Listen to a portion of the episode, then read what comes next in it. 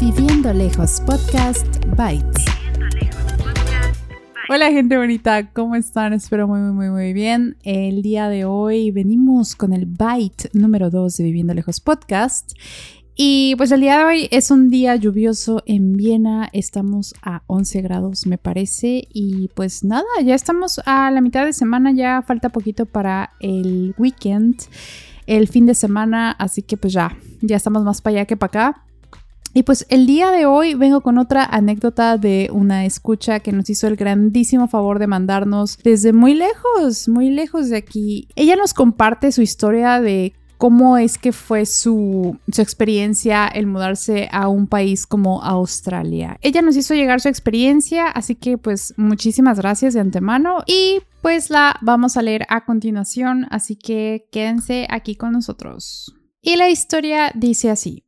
Hola Liz, Personalmente no tengo una experiencia mala con mis amigos en mi país, pero algo que sí noté es que con el paso de los meses yo cambié tanto que ya no me sentía identificada con ellos y no ayudó la diferencia de horarios, pues vivo en Brisbane, Australia y antes vivía en Nayarit, México. Son 17 horas de diferencia, así que algunas veces coincidíamos para videollamada y algunas no. Lo que sí fue difícil para mí fue aprender el inglés. Mi historia es que mis abuelos eran franceses y decidieron ir a vivir a México, así que desde niña aprendí francés como segundo idioma, pero de inglés solo aprendí lo básico que me enseñaron en la escuela y en la universidad. Nunca nos enseñaron la gran cosa. La verdad, nunca me llamó mucho la atención aprender inglés porque en mi casa no fue inculcado como tal y nunca lo había necesitado. La historia de cómo conocí a mi actual esposa, entre paréntesis la razón por la cual terminé en otro continente, es que mis amigos de la universidad y yo decidimos hacer un viaje a San Blas en Nayarit y ahí había un grupo de turistas. En ese grupo había una chica que se me hizo guapísima. Terminó haciéndome la plática en español y comenzamos a platicar más hasta que ella me dijo que también hablaba francés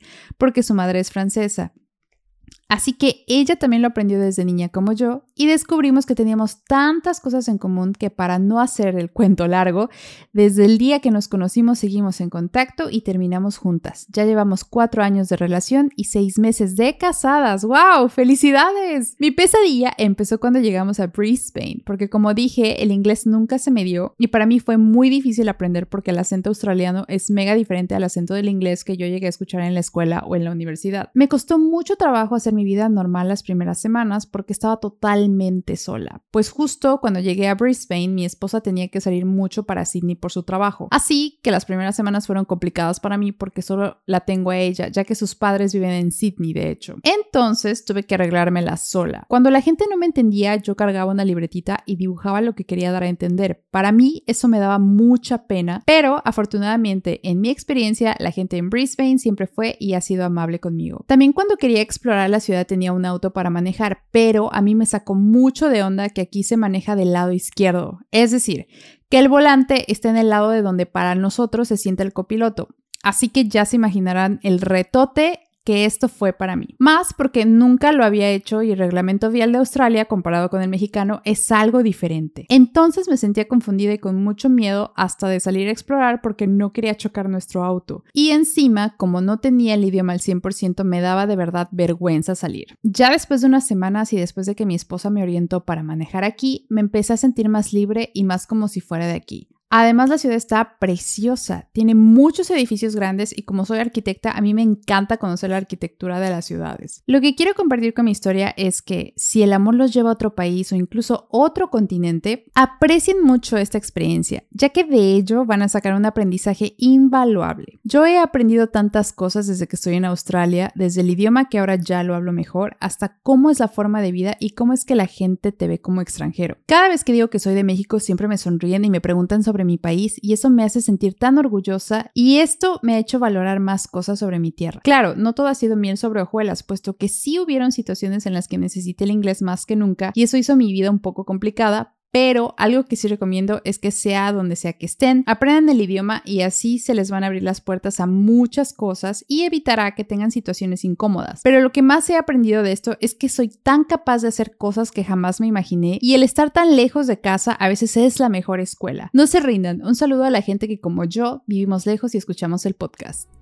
¿Cómo ven esta historia? Oigan, pues la verdad, muchísimas gracias por escuchar. Y pues te mandamos un abrazo hasta allá, un saludote y pues muchísimas gracias. Y de verdad que irte de México a Australia debe ser un choque cultural cañón, ¿no? O sea, me imagino que la cultura debe ser súper mega diferente.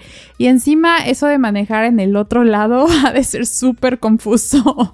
Yo no lo he hecho porque de por sí soy así como bien chistosa para manejar, o sea...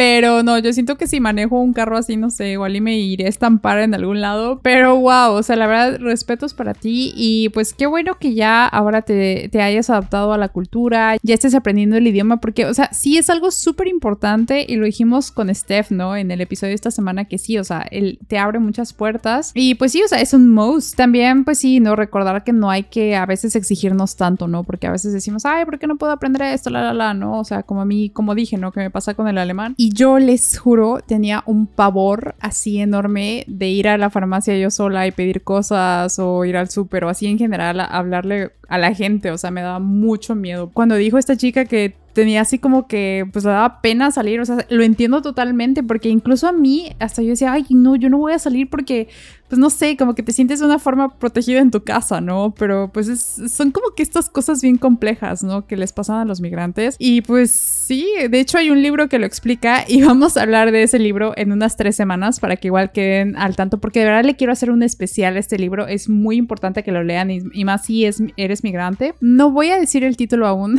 para no spoilear, pero bueno, por eso quédense atentos a los episodios del podcast. Y pues historias como esta a mí me, me gustan bastante porque, o sea, al final, o sea, no hubo una experiencia tan, tan negativa, ¿no? Agradecemos mucho la confianza y que nos hayas mandado tu historia porque pues sí, es, es algo, es algo bastante bueno. Y espero en el futuro tener una invitada o invitado que estén viviendo en Australia. Por favor, mándenos eh, un correo a viviendolejospodcast.com o nos pueden contactar por Instagram para que nos cuenten cómo va la vida por allá, qué tal todo, ¿no? Y también yo siento que puede cambiar dependiendo en qué ciudad estás, ¿no? Entonces, sí, mándenos un correíto. Y pues bueno, este fue el Byte del miércoles 19 de abril de 2023. Les deseo un hermoso resto de semana y que sigan disfrutando su día.